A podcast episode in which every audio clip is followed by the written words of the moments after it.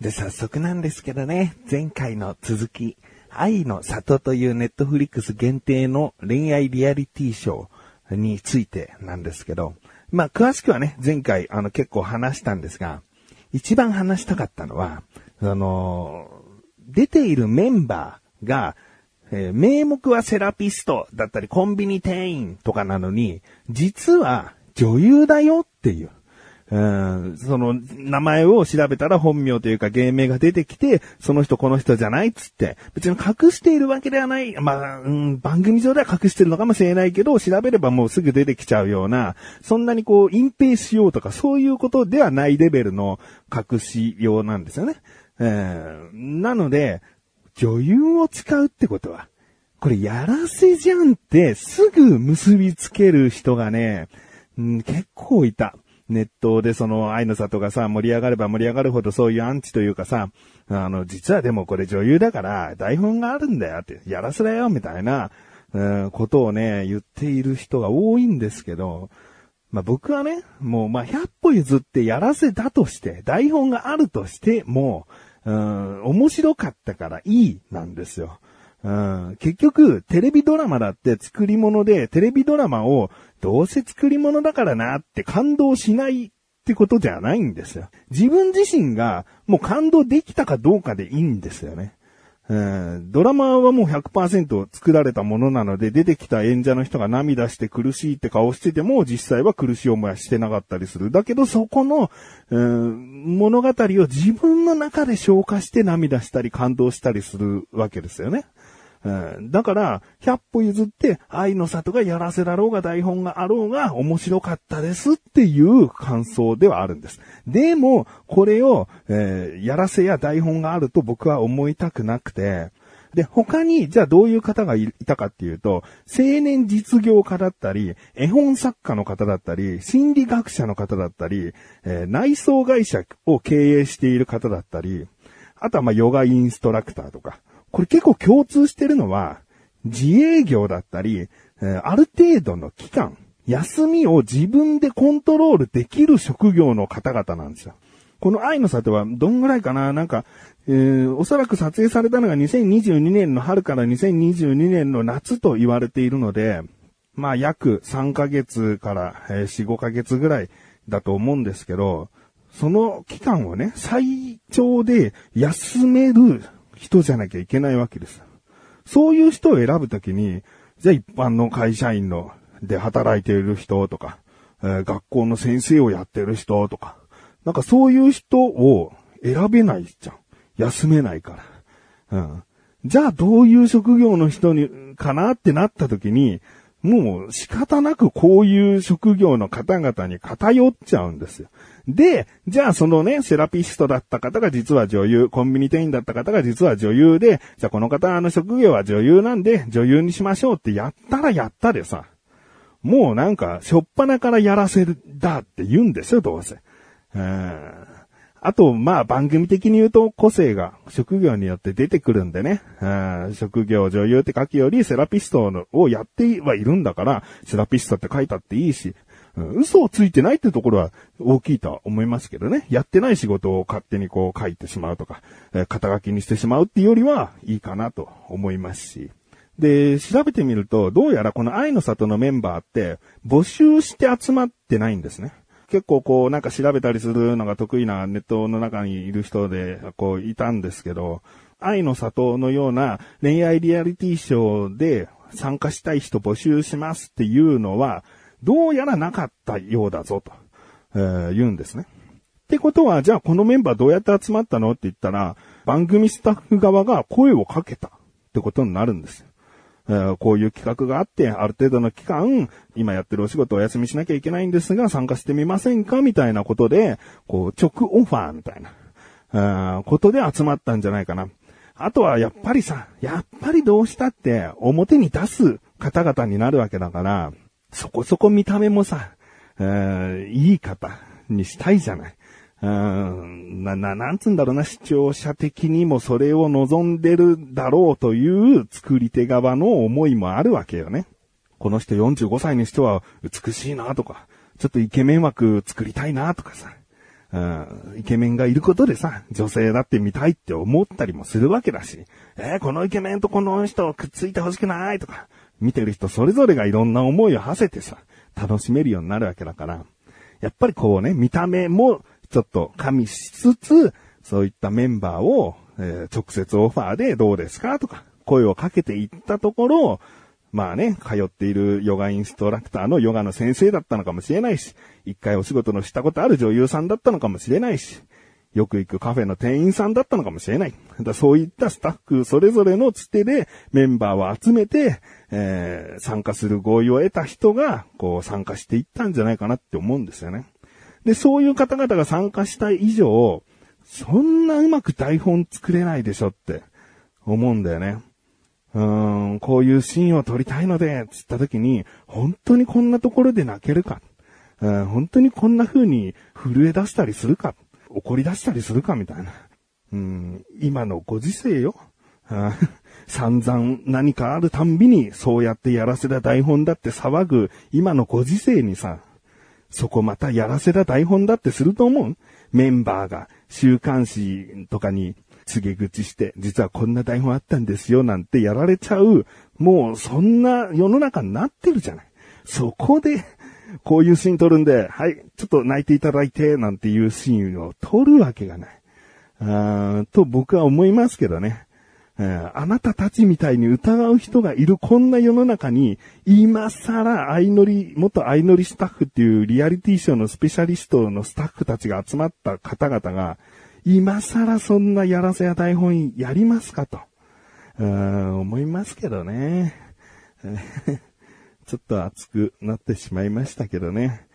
えー、愛の里のね、いいところはですね、相乗りを見てた世代に合わせて、えー、番組も年を重ねたっていう見方。えー、これが僕にとっても結構見やすくて突き刺さった部分が大きいのかな。僕が相乗りを見ていたのは10代、20代で、相乗りに出ていた方々は10代、20代、まあ30代の方もいたかもしれないけど、そういった人たち、相乗りをめちゃくちゃ見てた人たちが20年ぐらいの年を、えー、重ねて番組の出てくる出演者たちの年齢層もそれだけその分上げると。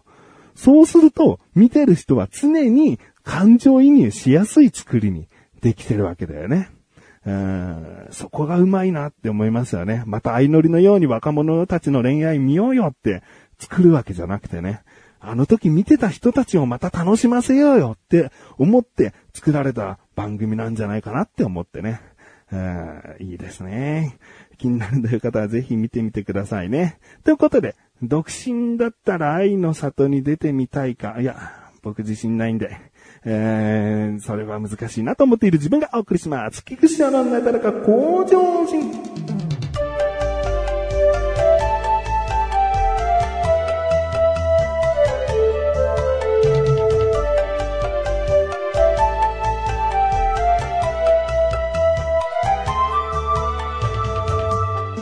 さあさあ、今回はですね、あの誕生日僕5月27日でもうそろそろ1ヶ月経っちゃうんですけど、とあるサプライズいただいたんですよ。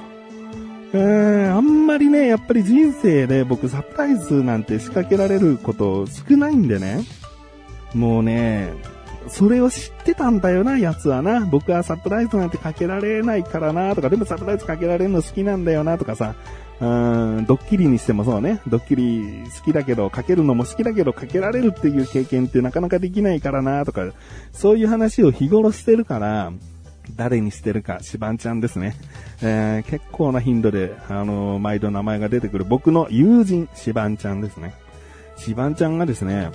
とある日遊んでいたら、あのー、もうもう遊び終わってね、シバンちゃん家の家の下まで送り届けたわけね、車で。で、そこで、いつも 30分から1時間ぐらい雑談して、じゃあねってなるんだけど、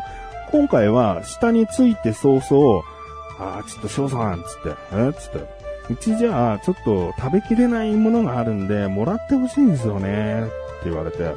おー、なんだろうと思って、だちょっと取ってきます、つって、一回こう家に帰ってったのね。で、しばらくして戻ってきて、ちょうどこう両手で軽く抱えられるぐらいの大きさの段ボールを持ってきてですね。で、これ、せっかくなんですけど、まあ余っちゃったんで、そっちで食べちゃってほしいんですよね、とか言って。いや、なんだろうと思ってね。そんなね、食べるのに困るものってなんだろう。冷凍しときゃね、いつでも食べれるし、そっちで食べりゃいいのに、とか思いながらね、段ボール開けたらですね、ブルーロックという、えー、コミックスの7巻から21巻まで入ってて、でもこれピンとくるわけですよ。僕はブルーロック、息子のですけど、1巻から6巻持ってるんですね。1巻から6巻あって、もちろん面白くて、いつかそのうち続き買いたいなとか思ってたんですよ。今じゃあ漫画何が欲しいって言ったら、ブルーロック7巻以降って言えるぐらい、本当に次買う漫画何って思ったらブルーロックだったんですよ。で、これ僕もしかしたらシバンちゃんの前でも、たまにポロッと言ってたかもしれなくて、もう、僕のまず喜びから入るんだけど、ブルーロックじゃんつって。え、なになになに？お前やったなつって。ええー、もらってください。欲しいと思ってたんで、これだと思ってたんで、って言って。いやいや、確かに、確かに思ってたけど。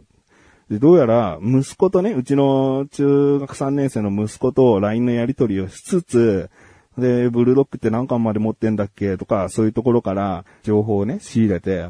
で、誕生日プレゼントとして、僕に、あの、ブルーロック7巻から21巻を、こう、用意してくれたんです。しかもですよ。あの古着や中古が大好きな男がですね、全部新刊で揃えてくれてるんですよ。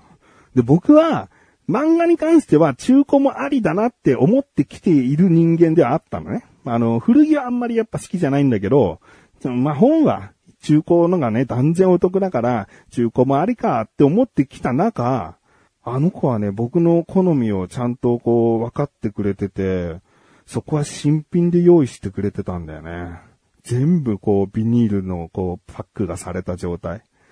これはありがたいよ。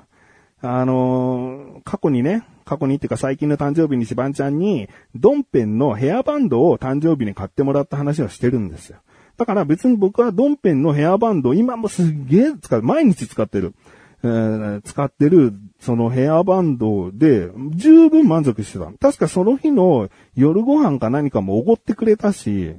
もう十分僕としたら、あの、嬉しい誕生日だったよって思うんだけど、シバンちゃん的には物足りなかったみたいで、それを用意してくれてて、いや、このね、サプライズはね、予想外あ、予想外だからこそサプライズなんだけど、うん、あの、本当に、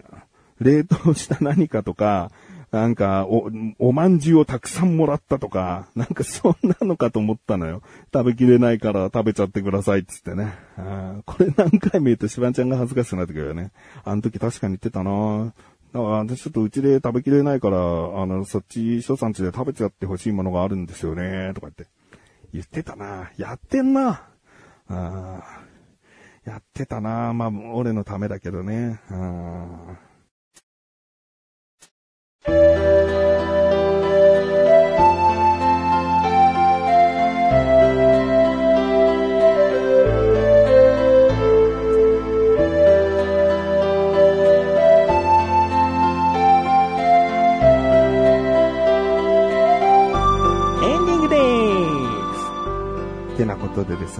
僕は、愛の里も最近もう全話見たし、ブルーロックも実はまだ全部見れてない。18巻まで見た。